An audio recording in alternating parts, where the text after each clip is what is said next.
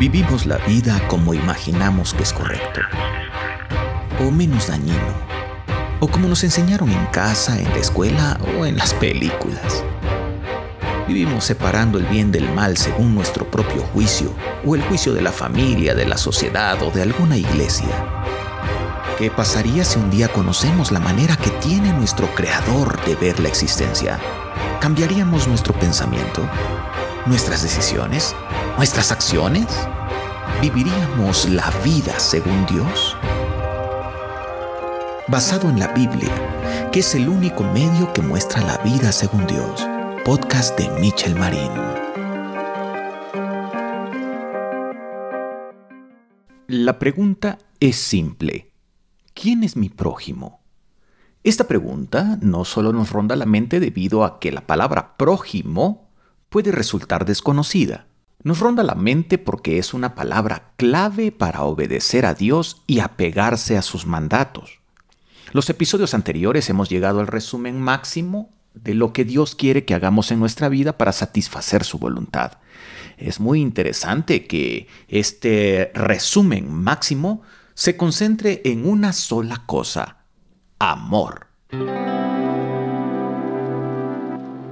Amar a Dios y amar al prójimo al máximo. Amar a Dios puede tomarnos un tremendo esfuerzo, sobre todo si hemos de hacerlo como Él lo pide, con toda nuestra fuerza, con toda nuestra mente y con toda nuestra alma. Este esfuerzo toma toda la energía de nuestra vida y tiene satisfacciones igual de grandes que te ruego escuchar en el episodio 23 de esta serie.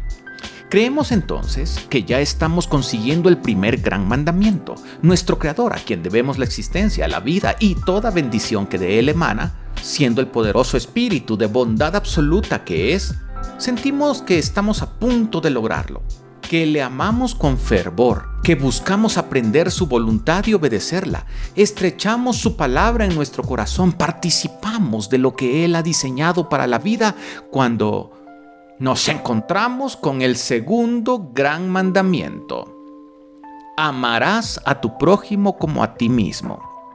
Y entonces todo cae por su peso.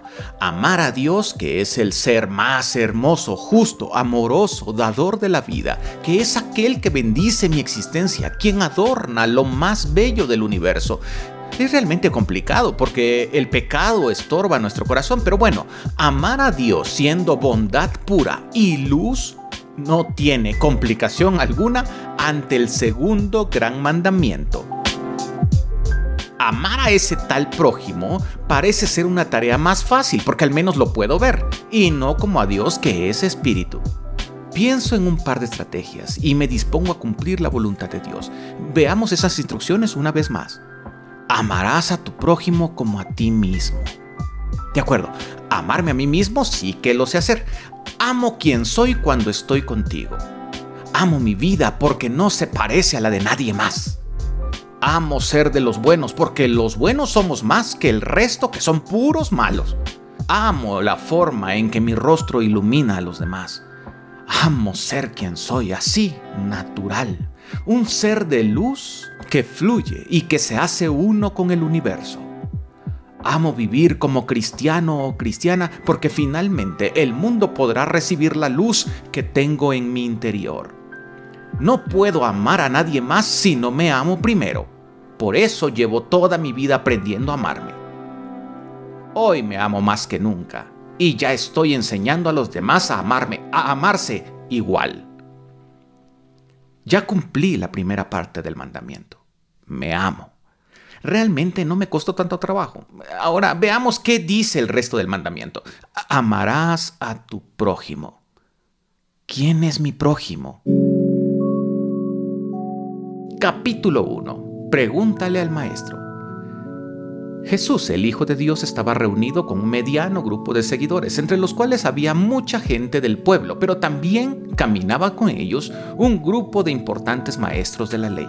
Los maestros eran personas muy bien capacitadas en las escrituras. Las conocían muy bien, de punta a punta, estudiaban interpretación y se preparaban muchísimo para enseñar también a otros.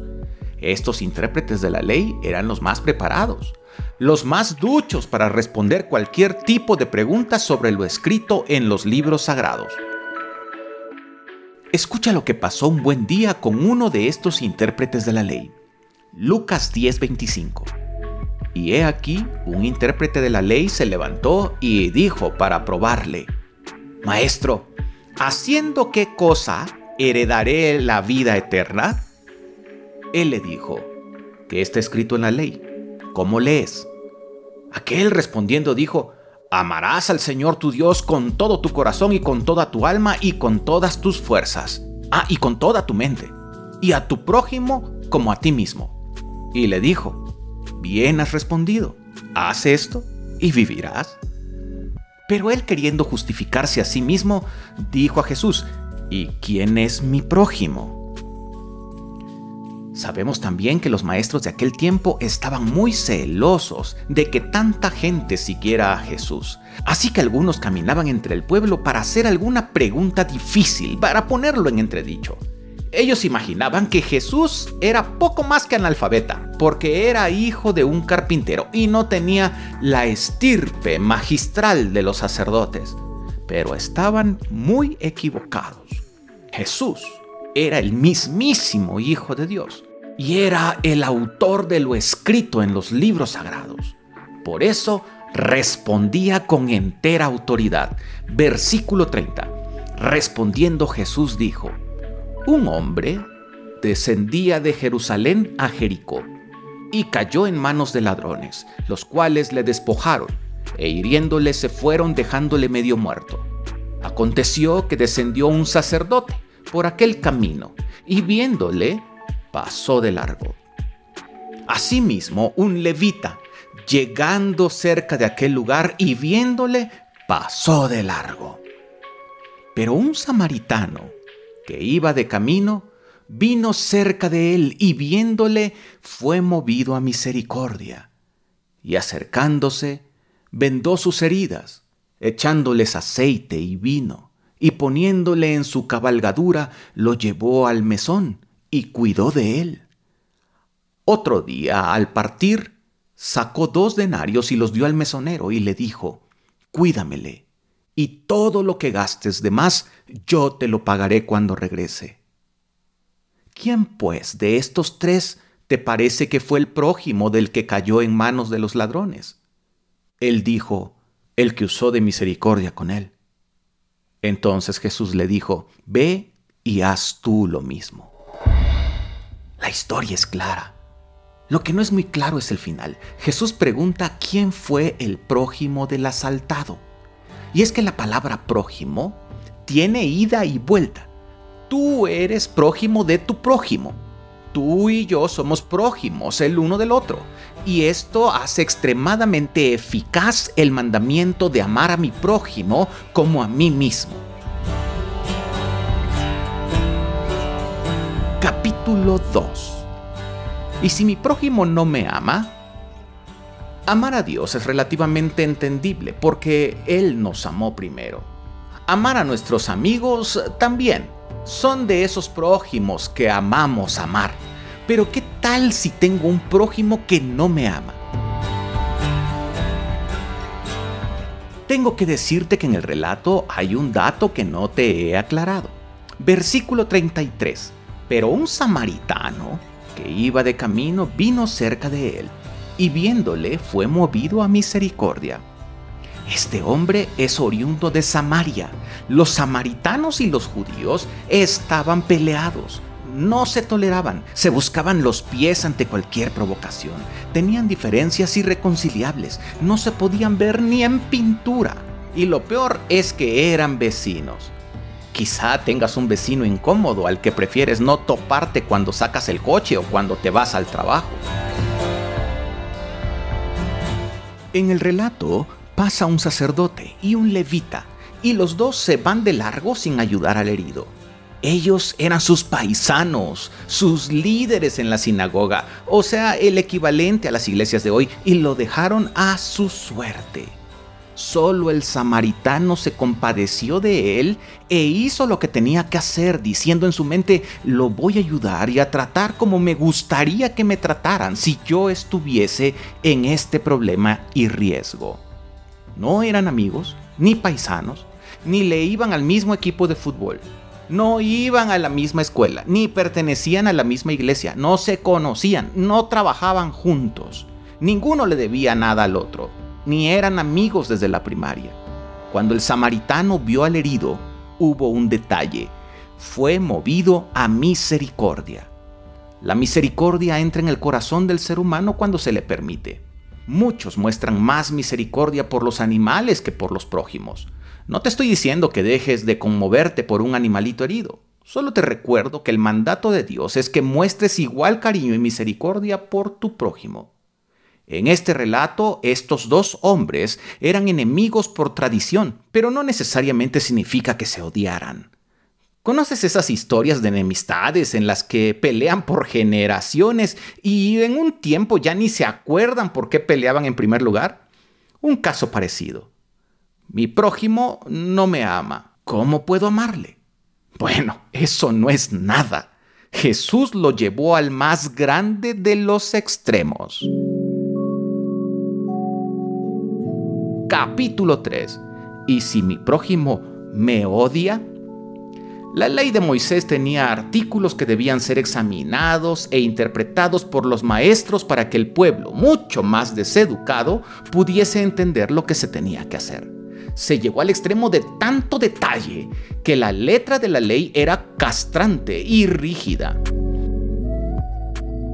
Jesús se sienta en un monte para pronunciar uno de sus mejores sermones, un sermón largo y muy, pero muy ilustrativo de lo que Dios pide a su gente. Y de pronto se va contra la interpretación de la ley y llega con claridad a este impresionante segmento.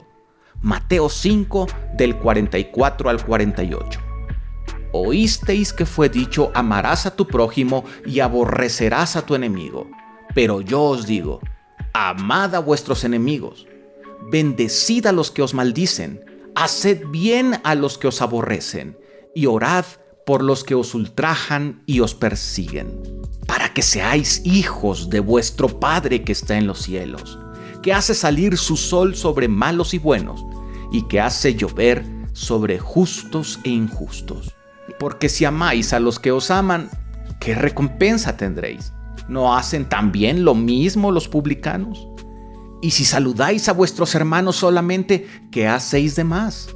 ¿No hacen también así los gentiles? Sed pues vosotros perfectos, como vuestro Padre que está en los cielos es perfecto. Uf, Jesús pone la vara más alta no solo tenemos responsabilidad con esos prójimos que nos aman o con los que tenemos una relación indiferente. Jesús indica que amemos a los que son nuestros odiados enemigos.